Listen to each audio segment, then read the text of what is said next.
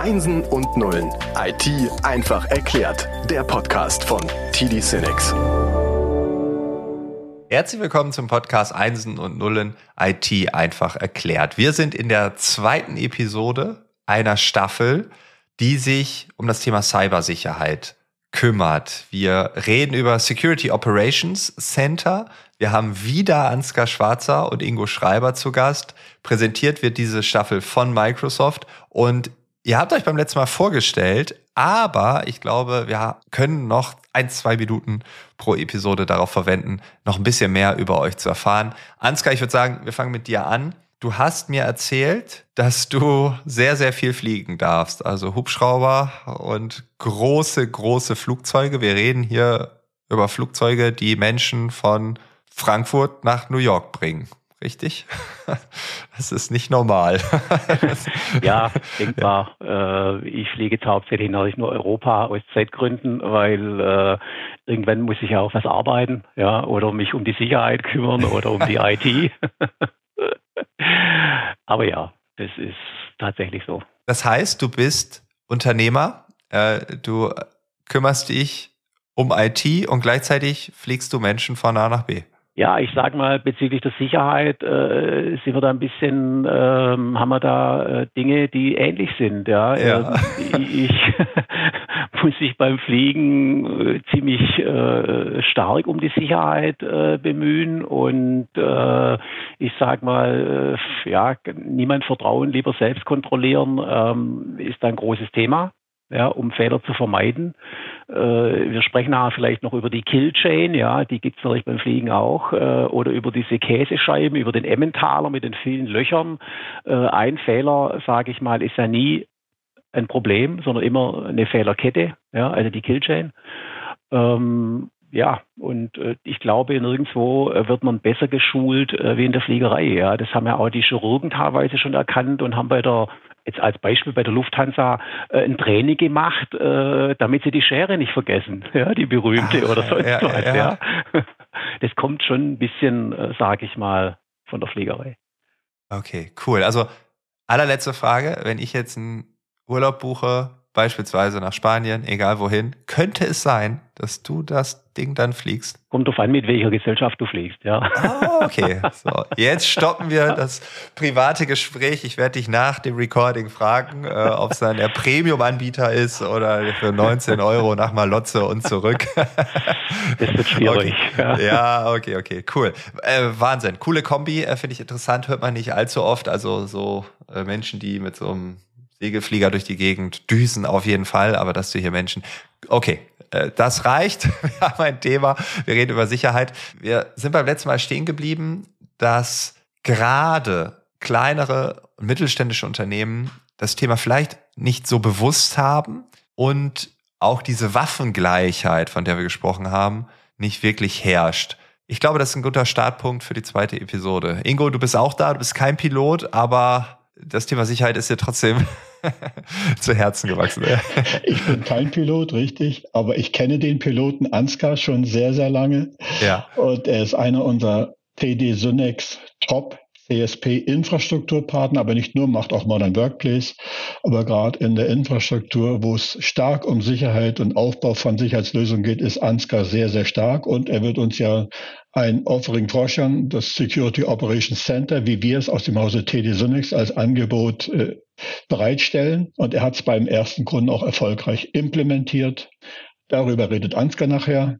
Aber es macht Spaß, mit Ansgar zusammenzuarbeiten, weil er eben das, was er gerade erklärt hat von der Fliegerei, die das Security-Thema auch komplett umgesetzt hat und anwendet in seiner tagtäglichen Arbeit im Umgang mit Azure. Und da bin ich bei meinem Thema Azure äh, oder Cloud mal ganz abstrakt.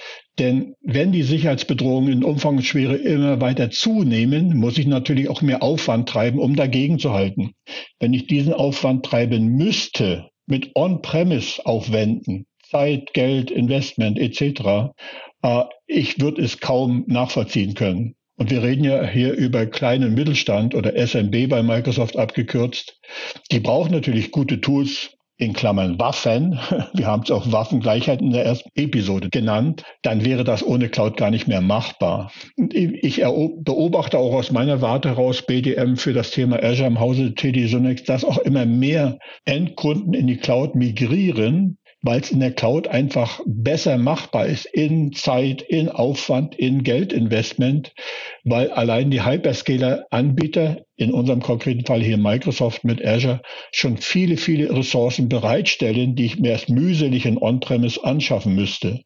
Das heißt, Risikominimierung, indem wir in die Cloud gehen und dort Offerings benutzen, die bereitgestellt werden, wovon Ansgar partizipiert und erfolgreich partizipiert. Ja, Ingo, vielleicht noch kurz, bevor wir gleich an dem Punkt weitermachen. Die Sicherheit wird natürlich nicht nur von mir gelebt. Ich muss jetzt das schon mal erwähnen, dass ich ein äh, super Team im Hintergrund habe oder nicht im Hintergrund. Äh, wir sind ein, denke ich mal, sehr gutes Team und wir machen das zusammen im Team. Äh, also da muss ich auch noch mal ein Lob an unsere Kollegen aussprechen, die da so mit viel Engagement dieses Thema leben und äh, bei den Kunden implementieren. Das kann ich hiermit bestätigen und packe mein Lob obendrauf. Das ist so. weil ohne dieses Team wird es nicht gehen. Ja, ja, nein, das ist doch klar, dass du da nicht alleine dann da 24-7 dann und zwischendrin fließt du nochmal nach Mallorca. genau. Und von da remote weiter. Das nee, das ist auch klar. Ja, ja. Ähm, ja, okay, also wir halten fest, die Cloud ist dann für kleine und mittlere Unternehmen nicht nur auf Dauer, sondern eigentlich schon jetzt die einzige Option, wenn man das Thema Sicherheit erhöhen muss. Einfach um überhaupt Zugriff zu dieser Waffengleichheit zu haben. Ne? Also wenn ich es selbst mache, dann habe ich vielleicht nur Messer da und die anderen schießen aber mit irgendwelchen Raketen auf mich.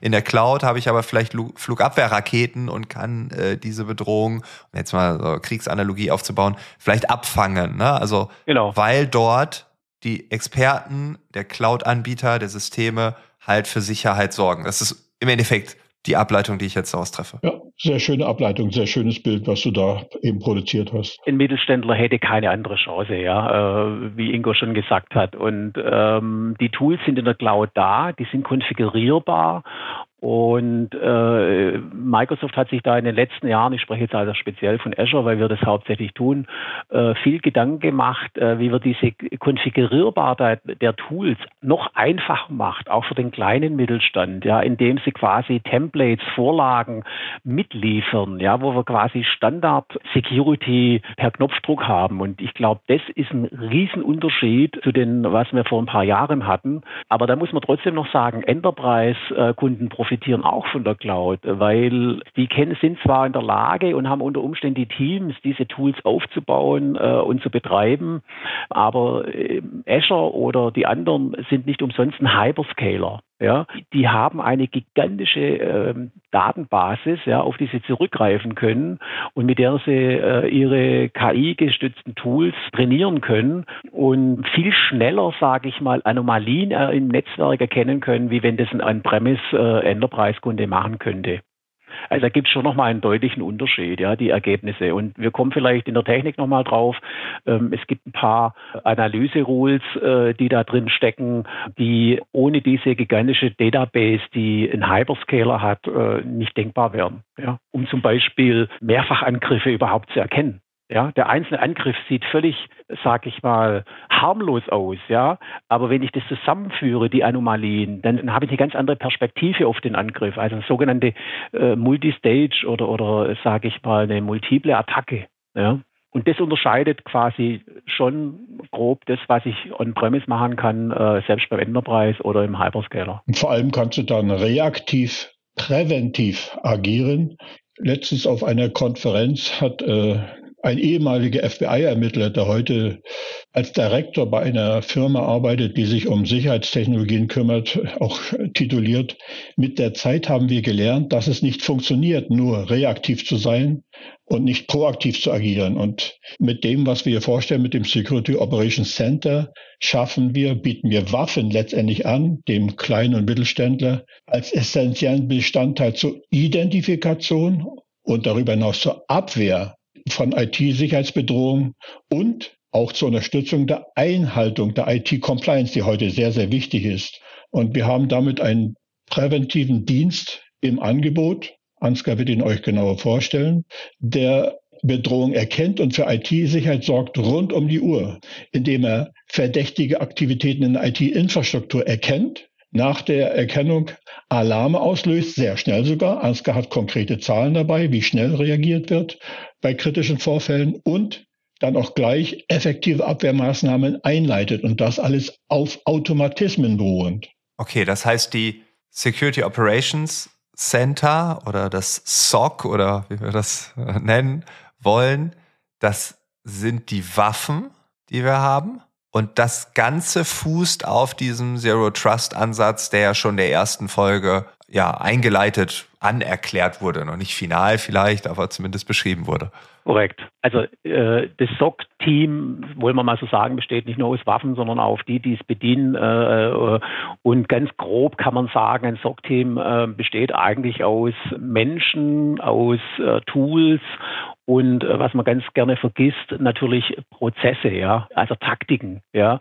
Das sind die drei Grundpfeiler eines SOCs. Äh, also die Menschen alleine, die, die äh, reichen da nicht aus. Äh, vielleicht kurz zum Zero Trust, weil du es gerade erwähnt hast, Frank. Ähm, das ist im Prinzip eine Security-Architektur, ähm, auf die wir erstmal die Grundlage schaffen, dass ein SOC-Team überhaupt arbeitsfähig wird. Ja, wir müssen ja die, sage ich mal, Infrastruktur oder äh, sage ich mal, ähm, äh, was wir da vorfinden, ähm, fit machen. Ja, wir, wir müssen ja, äh, dass ein SOC-Team überhaupt arbeiten kann, Daten irgendwo herbekommen, um sie zu analysieren. Ja? Und das ist die Grundlage dafür. Und die Security Trust äh, Architektur baut eigentlich auf drei Grundthemen auf. Äh, das heißt, least privilege, das heißt, so wenig wie möglich Privilegien, so dass ich gerade noch arbeitsfähig bin. Ja, Punkt eins. Äh, Punkt zwei ähm, wird oft, äh, sage ich mal, vielleicht falsch verstanden. Äh, verify explicitly, das heißt äh, ständige Kontrolle. Ja, ich habe es ja in der Episode 1 schon mal gesagt, äh, wenn du äh, vorne mit deinem äh, Zugangscode in der ersten Türe reinkommst, äh, dann wäre es gut, wenn die anderen Türen nicht alle offen wären, sondern wenn da auch noch mal eine Türe ist, äh, wo du dich nochmal mit deinem Ausweis oder wie auch immer authentifizieren müsstest. Ähm, das heißt also nicht, dass man sich ständig neu einloggen muss. Ähm, das löst man heute natürlich intelligenter. Und ich sage mal, der dritte Begriff, für mich der wichtigste, Assume Breach, das heißt, ich gehe davon aus, dass der Angreifer bereit bereits bei mir in der Infrastruktur ist. Und ja, Frank, bei dir hat es dann auch, als wir da mal gesprochen haben, äh, plötzlich äh, ausgelöst, äh, da starte ich doch gleich mal meinen Virenscanner. Ja? ja. Fand ich cool, weil du hast exakt anders reagiert, weil du jetzt das Gefühl hattest, vielleicht ist da schon jemand. Ja, ja er hört Und, schon zu. Äh, oder sie. Das ist eine völlig ja. andere äh, Vorgehensweise, wenn du sagst, äh, bei mir ist ja eh keiner da und ich habe äh, sichere Türen und eine dicke Firewall. Ähm, ja, das denke ich mal, ist eine sehr wichtige Geschichte. Das heißt, es ist so eine Art, okay, wir sprechen ja in der BWL ganz viel von Mindset oder so, aber es ist eine Haltung, ja, es ist eine Haltung. Korrekt. Wie wollen wir das Ganze aufbauen und wie wollen wir agieren? Die Haltung an sich beginnt schon mit der Identity. Ganz einfaches Thema. Wir meinen, Ansgar meint, ich meine, viele Multifactor Authentication, MFA. Und es ist erstaunlich, wie oft die nach wie vor vernachlässigt wird. Also äh, da glaube ich auch, sollte man vielleicht nochmal später drüber reden. Wenn es um Vorfälle geht, kann ich noch was dazu sagen bezüglich MFA und Identity. Aber korrekt, Zero Trust heißt natürlich dann auch in der Abbildung auf die Infrastruktur, dass wir uns um die Identitäten kümmern müssen, um die Endpunkte und um weitere Dinge. Aber das sind mal zwei Punkte, die im Vordergrund stehen. Und äh, wenn die entsprechend aufgesetzt sind, äh, dann kann das SOC, das Operation Team mit seinen Strategien und Tools auch korrekt arbeiten und überprüfen, äh, sage ich mal, ähm, ob da irgendwas passiert. Okay, Ingo, du hast gerade versprochen, dass Ansgar uns auch einen Fall mitbringt, wo er uns zeigt, wie ein SOC arbeitet. Ähm, vielleicht können wir das jetzt mal machen. Also wirklich zu verstehen, du hast ja gesagt, es geht um das Erkennen, es äh, geht um die 24-7-Überwachung, das Auslösen von Alarmen und natürlich dann auch, wenn der Alarm ja ertönt, dass man dann direkt in die Abwehrmaßnahme reingeht, dass man die Verteidigungshaltung annimmt. Ähm, ja, vielleicht können wir da noch ein bisschen ein paar Details haben, wie das Ganze so funktionieren könnte. Ja, im Prinzip äh, müssen wir dann den, Be äh, den Begriff äh, Seam SOAR erklären. Ähm, das SOC-Team sitzt, sage ich mal, vor vielen Monitoren und darauf läuft ein Tool, das heißt SIEM, S-I-E-M, Security Information Event Management. Ähm, Event Management finde ich interessant. so, die Marketer haben das Gleiche, wenn sie eine Veranstaltung. okay, ja. Der zweite Teil äh, des äh, SOAR, SOAR äh, Orchestration und Automation, ähm, geht es darum, natürlich das Team schlussendlich, das SOC-Team zu entlasten, äh, weil ich bekomme ja ganz, ganz viele Events und viele äh, sind vielleicht ähm, nicht korrekt und müssen behandelt werden. Die kann ich damit unterdrücken.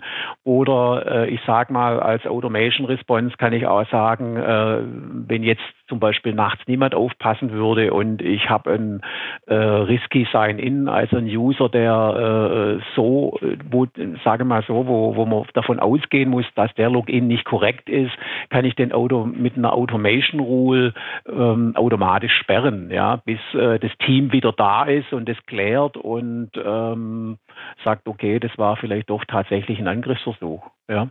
Okay, und wenn du diese beiden Begriffe definiert hast und wir jetzt wissen, wie vor dem Bildschirm gesessen wird oder nachts als Beispiel automatisiert geantwortet wird. Äh, wie geht's dann weiter? Also was wäre so ein, also wir haben eben gehört 24-7. Äh, Ingo, du hast auch versprochen, dass wir eine Zahl bekommen, wie schnell reagiert wird.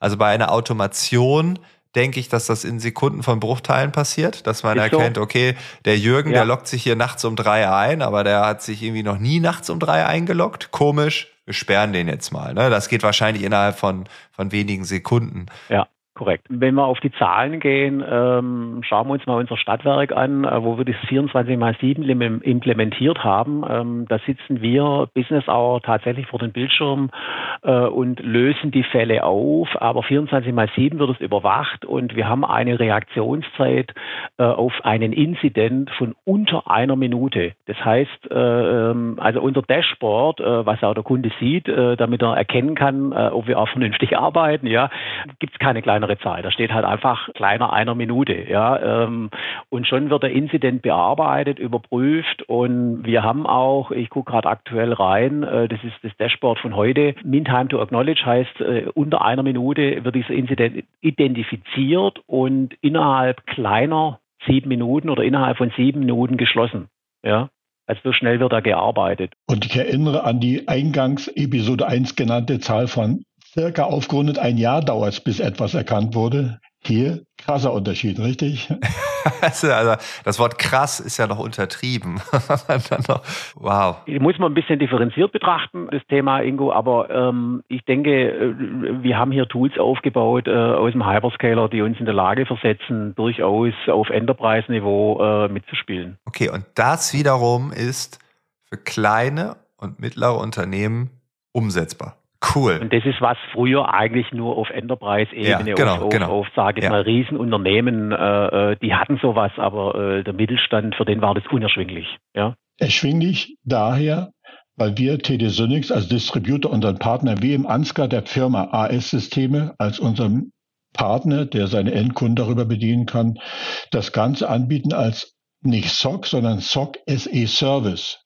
Wir haben es eben, wie das üblich ist in der Cloud, auf Azure-Technologien aufgebaut, erweitert, gut paketiert, zusammengepackt, SE Service und haben damit eine echte, kosteneffiziente Lösung für oder zur Cyberabwehr für den kleinen Mittelständler, der damit wirklich Waffengleichheit erlangt.